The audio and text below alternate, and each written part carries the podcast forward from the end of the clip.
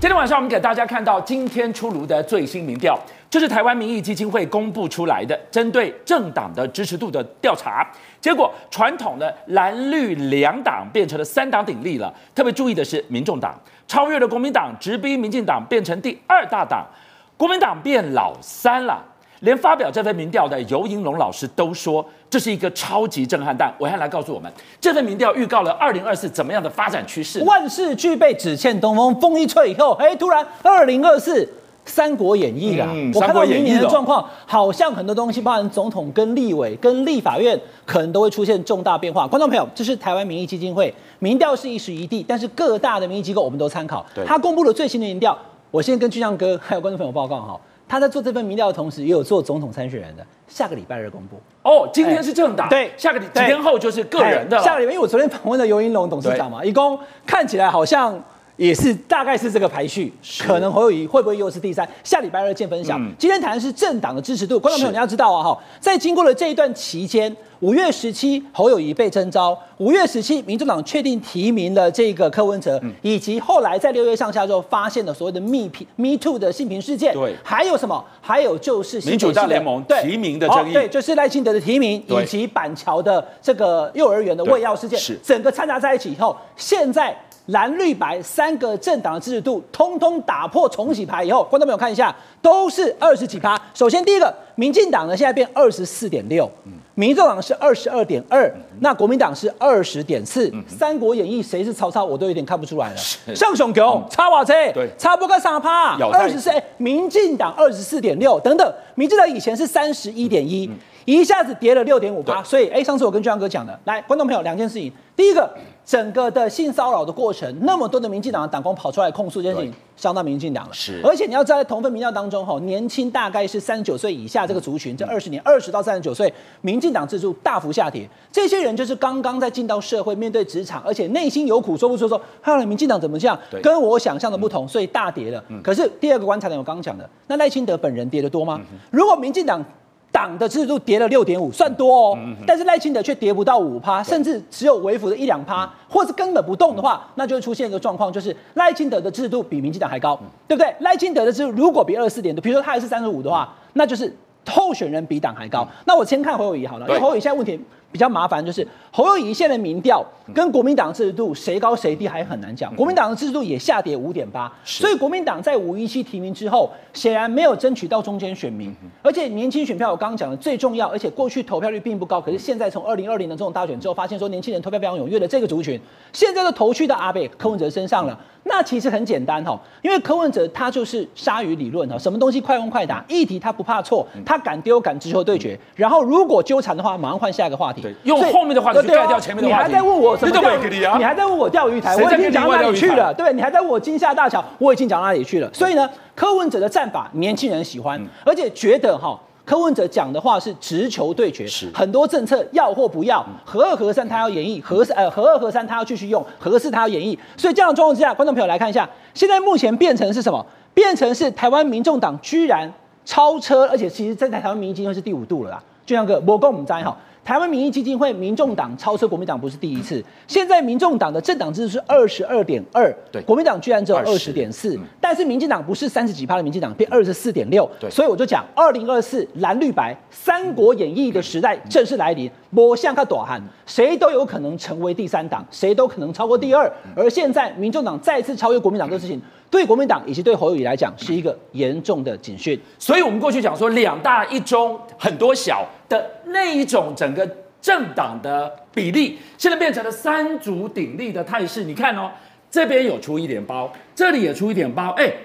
柯 P 不用做错什么，他只要他他不用做对什么，他只要不做错什么，他就上去了。因为我们中华民国从民选总统一九九六年到现在，就是蓝绿在互相执政，是有过不是国民党或是民进党当总统过吗？宋楚瑜主席以前两千年选总统的时候还没有成立亲民党，对。可是他当时虽然很接近，还是差三十万票。观众朋友，现在问题来了，因为这么长期的已经二十四年过去，我们民选总统到现在不是蓝就是绿，不是绿就是蓝。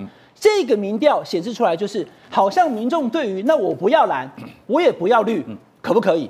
看看起来民众已经开始往这方向在想了。当我对民进党已经厌烦，但对国民党却依旧失望的时候呢，民进党的这个支持度下跌，而国民党支持度疲软的情况之下，民进党却往上冲，明显冲到了二十二点二，超过国民党的时候，显然台湾有部分的民众，而且这个部分可能还不是小部分，越来越大，嗯，他们愿意投票不会被蓝绿给基限，而这一次民众党跟柯文哲抢到了这个先机。民进党的这个制度下滑的同时，民众党得到了更多的支持。好，今天这个民调是针对政党，我想大家更好奇的是针对三位本尊。你来告诉我们，蓝绿各有各的问题。赖清德半年前的刀起刀落的这个改革魄力，是不是从这一份的政党民调看出已经重伤，甚至被砍掉了一大半呢？打一个问号。侯友宜有侯友宜的问题。今天我们看到了，如果老三不能。进而超越变成老二的话，那今天传出有一个内参民调，而且这内参民调说，哎，并没有输柯 P 哦，你怎么看？好，我来先跟大家报告我的解读了，因为等下现场有很多这个选举专家，他们可能他们的看法。来，我们先解读这一块。俊相哥，你看哦，许立明秘书长、民进党秘书长，他突然讲说侯友谊的民调重挫，嗯、但是蓝营基层有力不容轻忽。嗯哼，你民进党到底对国民党是什么看法？现在国民党已经被打到老三。嗯。侯友宜被打到老三的时候呢，他要把老三拉回来一点啊。当柯文哲是老三的时候，他要打柯文哲，让柯文哲上来。很简单，观众朋友，你去想一下，我们史上所有杀高度的选举，你只要让第二名和第三名的力量维持一定，一九九四年的台北市长选举，或者是两千年的连宋扁。只要连战没崩盘，宋楚瑜再强也不会超过阿扁。所以这个时候我的看法很简单啊，当国民党跟侯友宜变老三的时候，他还要拉一下国民党啊，哎，国民党还是哎还是好的，是。因为国民党再没有继续这样子这个这个提振的话，那很简单，柯文哲超车超到后来跟赖清德差不多的时候，国民党的蓝白选民他会跳过来弃保侯友宜，变成是。最后赖清德输给柯文哲，所以现在民进党的策略从上半年的状况就是好好的提升赖清德，然后拉稳柯文哲，让国民党跟柯文哲大概等量齐观。所以呢，民进党最后就是会是四大于三大于二。可是现在发现说，哎，怎么国民党现在不是三了？国民党变成二十，变成十八的时候呢，他要再回头讲，哎呦，国民党还是要注意哦，国民党厉害哦，让国民党有存在感。同样的道理，为什么？因为民进党调回去年九合一选举二十几趴了嘛，民进党现在如果是三十五趴，他不会管这个。可是民进党已经调到二十四趴的时候呢，他就会紧张了。那反过来看，国民党是想要重回执政。对，俊相哥，对，我是想要做总统哎，我是想要重回执政哎，结果你就把搞拉个十八趴，你就趴第三名啊，那有什么用啊？我先回到第二名哎，你要赶快回到第二名。俊相哥，你在想，从五月十七，我站在这边跟大家说，侯友宜的两个主要的任务就是，他要在六月十七，给他已经六月十五啊嘞。你后天就是六月十七，停征召一个月了，你必须要超过百分之三十，接近这个赖清德。对，结果你现在是掉到第三名，一个月过去，你居然掉到第三名的情况之下的时候，侯友宜自己急不急我不知道，嗯、可是我可以很明白的告诉大家，我最近接触到的国民党的基层，是国民党的立委参选人都在讲说，不然这样好了啦，可不可以请柯文哲跟这个哈民众党的议员来站台？因为我们这里没有提民众党的的立委啊，所以柯文哲反而是国民党立委。他们想到了另外一只母鸡，可不可以柯文哲、侯友谊都来帮我站台？为什么？因为现在侯友谊不够强。那这个事情党中央当然开始讨论。所以呢，今天传出一个新闻说，朱立伦呢在他的这个一个参会当中，跟他的朋友讲说，吼，安内比赛，吼，开会也有啦，参会也有说。我们应该要请这个候选人，就是这个侯友谊哈，你亲自要来开会，而且你要赶快的要现身，要积极。可是你说俊相哥怎么积极？就我们上次讲的，你现在是新北市市长，你绑定新北市哦，板桥哎，还有幼儿园都要被处理后，你怎么来，对不对？所以他的时间也是一样，二十小时，他就很难办。对，但是就传出了一个新闻说，所以呢，代表侯友谊去国民党中央开会的机要幕僚，跟朱立伦的这个心腹幕僚，两边都吵起来了。那当然，这个新闻哈，国民党党中央是否认的，可是也可以秀出，现在因为国民党的整个党的支持度跟侯友支持度都已经往下滑，甚至变成是侯老三的时候，国民党的基层焦虑，国民党的选举干部现在看起来也不知道怎么办的时候呢，必须赶快找出方法了。好，任俊，我们看到这一份哦，这一份三强鼎立的民调，连尤盈龙老师都说，哇，这是一颗超级震撼弹，你怎么看？当然，我觉得这个民调当然凸显出来是国民党一个比较大的危机啊。就侯友谊他被定为叫做国民党的这个参选人的时候，理论上来讲，他应该要能够拉着国民党往前冲。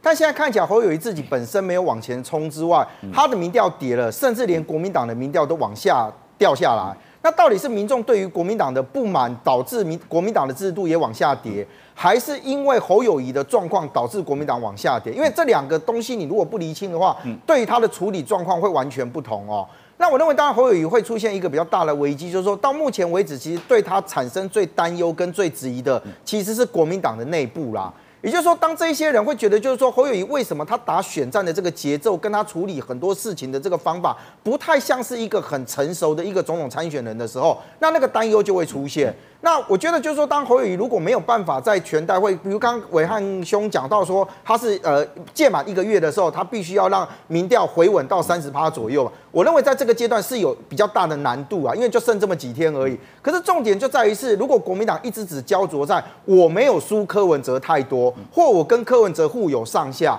其他真正冲击的是那一些选民会觉得，就是说，如果今天是这样，以柯文哲跟民众党成立的这个时间点这么短的时间，我都可以跟你国民党站在同一个基准线，那你怎么去说服我说，我觉得我应该把这个选票给你？如果我要下架民进党，我有两个不同的选择，而且这两个现在在选民的心目中基准线是一样的。所以我觉得这个现在对于侯友宜来说哦，怎么赶快去解决党内对他的质疑跟他的争议的这一块，我觉得可能会比他想要先去打总统选战这这件事情来得比较重要。好，今天在新闻当中我们也看到了智库丢出了一份内参民调的说法，所以博弈在国民党内部这一份内参民调说侯友宜其实并没有输给柯文哲，有这样的一份民调吗？老实说，本人我并没有看到这份民调，那党中央也没有跟我们的基层的民意代表沟通过这个事情。但是现在看到很多外部的民调，老实说，我非常的担心，而且我并没有想象会发生这种情况到这么惨烈啊。虽然台湾民意基金会也许有机构效应，但问题是它所呈现出来的民调数字是狠狠打了蓝绿阵营一个非常大的耳光啊。要知道，现在看一下蓝绿白三个阵营的民调，几乎是没有什么太大差距，都在误差范围之内了。代表什么意思？代表台湾现在已经没有什么叫做某个政党独大的情况之下。民党很单纯，两个问题：第一个，性骚扰案越来越多，民党内部根本束手无策，无法处理；在第二个，就是赖清德的立委提名政策荒腔走板，提名的不管是李正浩、鸡排妹，或甚至现在的苗博雅的状况，造成了基层的反弹非常大，所以民进党的民调直直往下落是可预期的。但是国民党的状况呢？我觉得居然没有比民党好哪去啊！因为内部团结的问题，整合都出现很大的状况，所以造成了很多我们蓝营的支持者灰心失望，民调一样重挫。可是最后蓝绿两党重挫的结果造成什么情况？就是民众党渔翁得利。老实说，柯文哲现在不要说他做错什么事啊，不要做事情啊，民调直直升啊。可是发生这种情况，我觉得也不需要怪别人。国民党现在该做就是好好检讨自己，不要找理由，不要找借口。如果我们努力不够的地方，继续努力；如果我们方向错误的地方，尽快的修改我们的方向，重新找回我们支持者的信心跟信赖，才是我们国民党现在最重要的事情。回到那两个字“团结”啊，学姐，我们看到了，在今天这份民调出来之后呢，柯文哲他也说了，他跟郭台铭其实都有简讯一指通，随时可以保持畅通。可是反观侯友宜呢？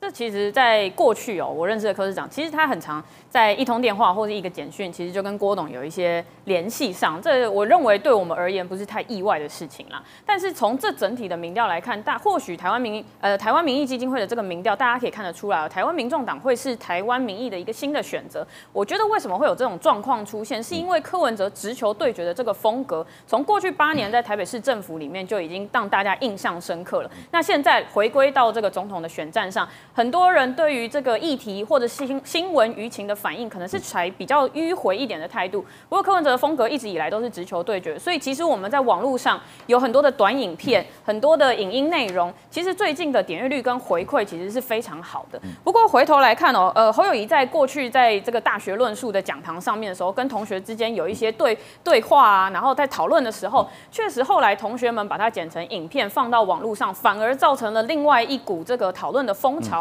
不过风向并不是太好，所以大家就会来对比柯文哲直球对决的风格。这些东西其实，在年轻人之间要转传，它是非常非常容易的。它要扩散，它其实也是非常快。所以柯文哲这种风格反而受到年轻人的喜欢哦。不过我觉得台湾民众党在这一次呃民调上面成为第二，成为第二大党，或是支持度往上走，其实我们不敢掉以轻心啊，因为很很可能接下来民进党要打的就是台湾民众党。那过去其实，在跟民进党之间的交手，或者是网络上的一些交手，确实。每一每一个都是刀刀见血啊，这个真的是民进党非常厉害的地方。所以台湾民众党目前，我认为还是应该把民调看看就好，但还是要持续的稳定的往前走，才能在回归传统选战的时候，台湾民众党还是有利的。好，浩辰你怎么看这个蓝绿白大风吹？接下来民进党要拉喉打磕了吗？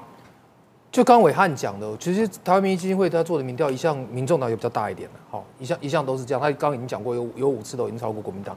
那最近这一波，当然就是说，呃呃，民进党有有性骚案，然后国民党有那个侯友宜自己有有喂毒案，所以他两边的状况都往下掉，往柯文哲流，这是很正常的一个状况。但是我们仔细去看他的分配，其实你看民进党掉，大概就掉到实力跟跟基进去，好，国民党国民党掉，大概就是柯文哲涨的。所以说蓝就我们如果说从绿跟非绿来讲，它这个版图其实没有变，好，只是说国民党变小了啊，民众党那个民众党变大。那那其其实你可以你可以看得出来，就是说呃。民众党抢，就柯文哲抢的是侯友谊的票。那侯友谊最近的策略，我觉得他有一些问题，就是他还一直在打赖清德。赖清德相对，因为赖清德不是不是蔡英文，他对蓝军来讲，他仇恨值没有那么高。好，所以你一直所所所赖金德，其实跟去年台北市在在锁陈时中那个状况不太一样。他要考虑的说，他其实就是跟跟跟柯文哲两个是跷跷板，他高他就低，他就低他就高。其实他他们两个票源。的互通的状况大概是这样。那你觉得侯友谊现在策略要怎么样尽快？我觉我觉得很简单了，就是说你因为你两个是跷跷板嘛，那你要你要发挥你的长处，然后去去避他的短处嘛。柯文哲就讲话有趣，他单兵作战非常非常能力强。那国民党就人多啊，你国民党就是有基本盘，你就是有一大堆的一大堆的立委，一大堆县市首长啊。那你自己的状况不好，那你就要要要要让别的地方去发挥嘛。比如说人家讲人家讲说母鸡带小鸡，又讲小鸡抬母鸡嘛。那你是不是就不要一天到晚单兵作战，一天到晚自己？东东跑西跑出问题，其实你可以，你可以让国民党整个党，或者说包括县市首长，包括立委候选人，包括博弈他们这些人，你让他们多一些角色，让他们多的声量多一点，你的状况是不是就会好一点？那你非要在自己的最弱的地方一天到晚去单兵作战，跟跟柯文哲打，那是吃亏嘛？万哲怎么看？哎，先恭喜学姐哦！现在民众党跑到第二大党去了。那其实我觉得对民众来说，现在接下来要怎么 hold 住这个气，其实是蛮重要的。不过我们先来看民进党部分，民进党其实也跌了蛮多了。但民进党跑到哪里去？刚刚厚志哥讲蛮对，跑到时代力量跟激进党去了。但有个问题是，时代力量跟激进党他们没有推总统候选人哦，所以到最后大选的时候，这些时代力量跟呃激进党的这些支持者，可能也会回去投给赖清德。但是对国民党跟民众党来说，情况不一样的是，我今天呃。国民党掉的这个六将近六趴的这个支持度是跑到民众党的身上去，所以看得出来柯文哲是涨了蛮多的。所以这样看起来，呃，对蓝来说，国民党不是唯一的选择。所以现在对呃侯友宜来说，现在最最重要的是做什么事情？大家前几天有看到一个新闻吗？呃，这个资深的音乐制作人刘家昌，他他公开讲说，他宁可投赖清德，也不要投侯友宜。这个这个可以被解读是一个深蓝的焦虑啊。所以，像侯友宜该做的是什么事情？赶快把这些深蓝的先巩固好，你才有底气去往中间选民去再往突破。为什么侯友宜像跟国民党的民调会往下掉？很大原因就是因为中间选民观望，深蓝不支持他，所以导致民调往下跌嘛。那现在既然知道问题了，我觉得国民党应该发挥所谓的战斗狼，不是懒哦，战斗狼，要把狼性拿出来，针对很多缺失，你就要猛力去追，猛力去打，猛力去监督执政。所以你才有机会啊，你才有可能把这股气转移到自己身上来。所以现在，其实侯孟凯前几天说的蛮对的。现在国民党最需要的什么？就是快、狠、准。所以希望说，呃，对国民党自己来说，也希望说，在侯友宜身上能够看到这样的情况。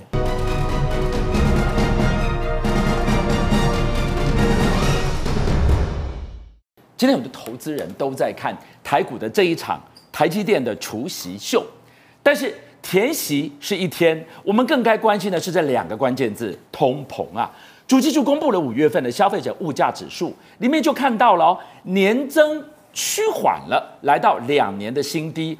但是各位千万不能掉以轻心，不要被这根物价温度计骗走了你的眼睛。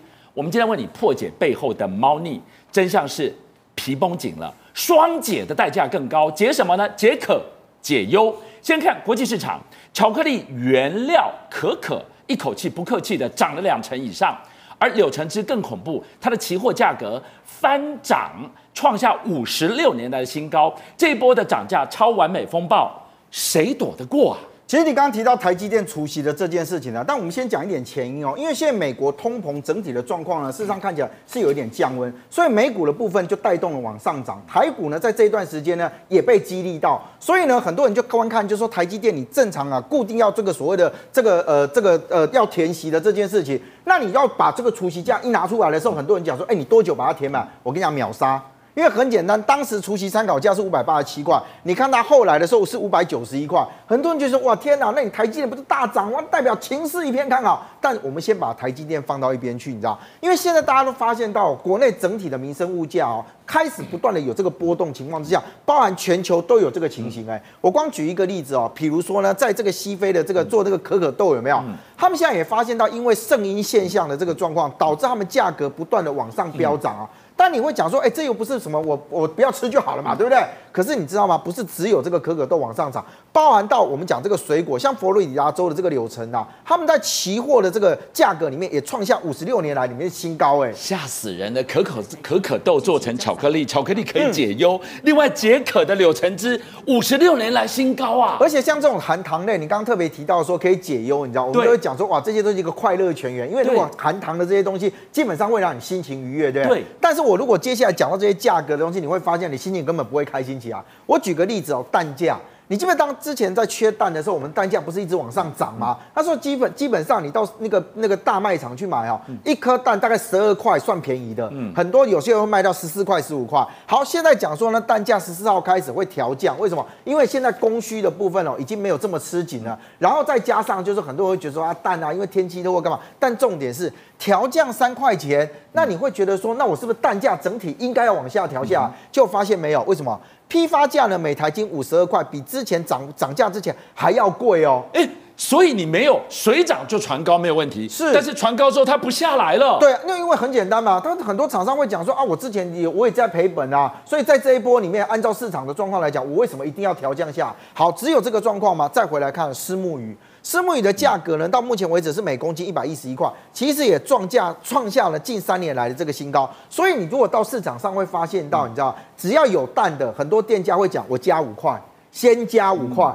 那如果有鱼的呢？很多甚至有人讲说，哇，那个店家现在看起来，他一碗是涨五到二十块。对，当然我不能只讲说这个鱼的这个成本而已，它一定有其他这个一个整体的波动嘛。所以它呈现另外一个状况，就是说我们现在看到有很多物价都实质的不断的在调升，对不对？可是我们政府好像对物价的这件事情，感觉跟我们有点不太一样，你知道吗？我们现在政府啊，在五月的这个 CPI 年增率的部分，他告诉你说，哎，我们年增率只有二点零二趴。那二点零二的意思是说，你知道，他说我这是近两年来的低点，所以这个凶猛的涨势有稍稍中场休息一下的概念。哎，我觉得这有一点这个文字上跟数字上的一个巧妙，你知道吗？可是大家因为感受不到，你知道，你跟我讲中场休息，我去外面市场走一圈没有啊。而且你明明看得到，它这年增率就是明明在增加，对，他却硬跟你讲说这是两年来的新低。那你我的物价就是买的，哎，你现在物价跟两年前比，你觉得有比较便宜吗？没有啊，没有嘛。笑。所以你现在一直在强调说近两年的低点，你到底是要？凸显是吧？好，就有学者批评讲说，你这个 CPI，我还不会讲它造假，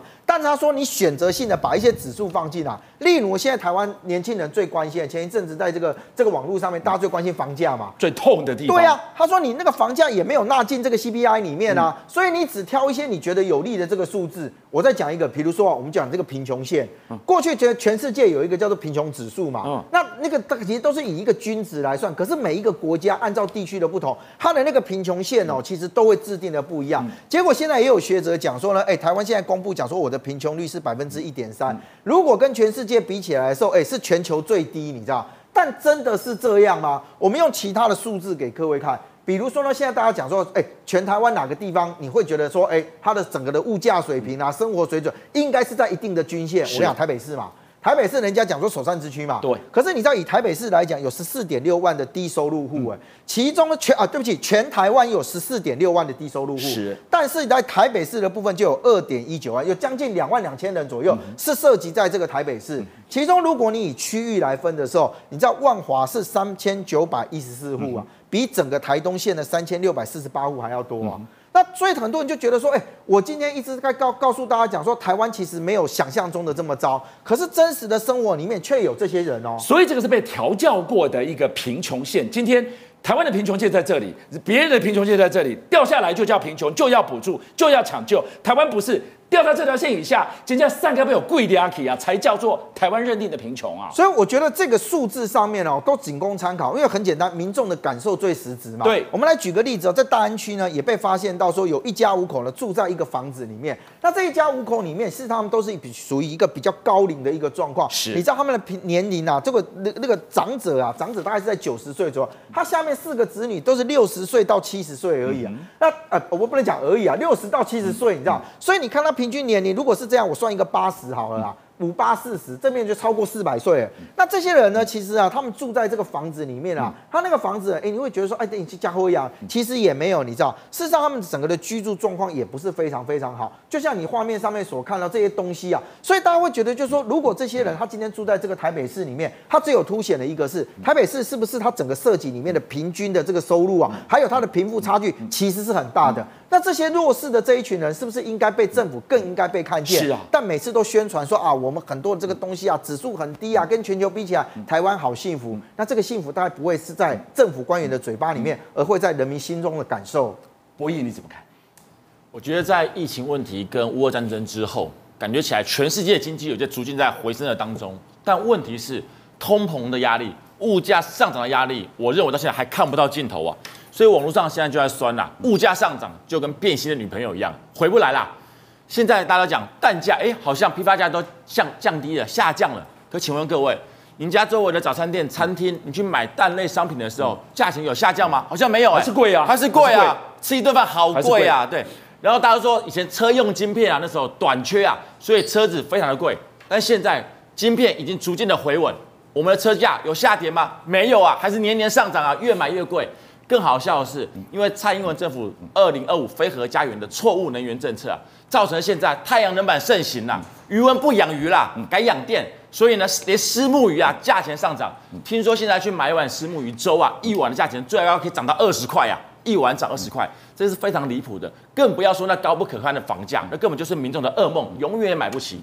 我觉得蔡政府真的不要再拿一些数字啊，什么 CPI 什么值啊，说现在降得很低了，不要数字治国，因为真实的现况完全不是这数字可以体现出来的。民众过得很辛苦，台湾民众叫苦连天，请蔡政府好好的重视他们，不要再只会选举、只会政治，因为民众的生活才是你最该顾虑的事情。学姐，这就是传说中的平行时空吗？这大家在可能会觉得钱变薄了，那你平常在新闻上看到说蛋涨价了。柳橙汁涨价了，每一个单品物价都涨价。当你到早餐店里面看到一个套餐，整体而言会涨价涨更多，那感觉就会更明显哦。那当然，在大家会觉得说奇怪，政府感受到的世界怎么好像跟一般民意的世界里面差这么多？其实他们忽略了一个状况是，呃，一般人的居住消费的支出，居住消费很多人买不起房子，大家当然选择租房子嘛。啊、那租房子其实，在台湾有一个很重要的问题是租黑市的问题，也就是很多的租呃。房东他不愿意去申报，或者他不愿意公开透明实价登录，所以政府就很难掌握。其实，在租金上面，年轻人花了非常多的钱，一个月拿到的薪水几乎是缴一半出去在缴租金的，所以大家当然会觉得政府跟民意之间真的相差甚远啊。当然，租屋黑市就是一个非常非常大的问题，但是问题是大家没有看到执政党想要改革的决心，反而觉得大家每天都在搞选举啊、搞话题呀、啊、吵吵吵，但是好像都没有人要来解决大家生活上最面临到的问题。这也是为什么现在的执政党或者是现在的民进党民调一直在往下走，但一直想要拯救都拯救不了的最大原因。现在你让他痛，二零二四一月十三号他就让你痛啊！民进党这几年的状况就是他一直没有去改改变，他们一直没有什么产业政策跟产业产业结构的改变，一直在一直在讲台积电，除了除了台积电之外，就几乎几乎没有在讲别的。那你今天来讲产业结构没有改变，然后又不断的在发钱，你今天碰到国国际状况状况出问题的时候，你就觉得就会变成年轻人过得很辛苦。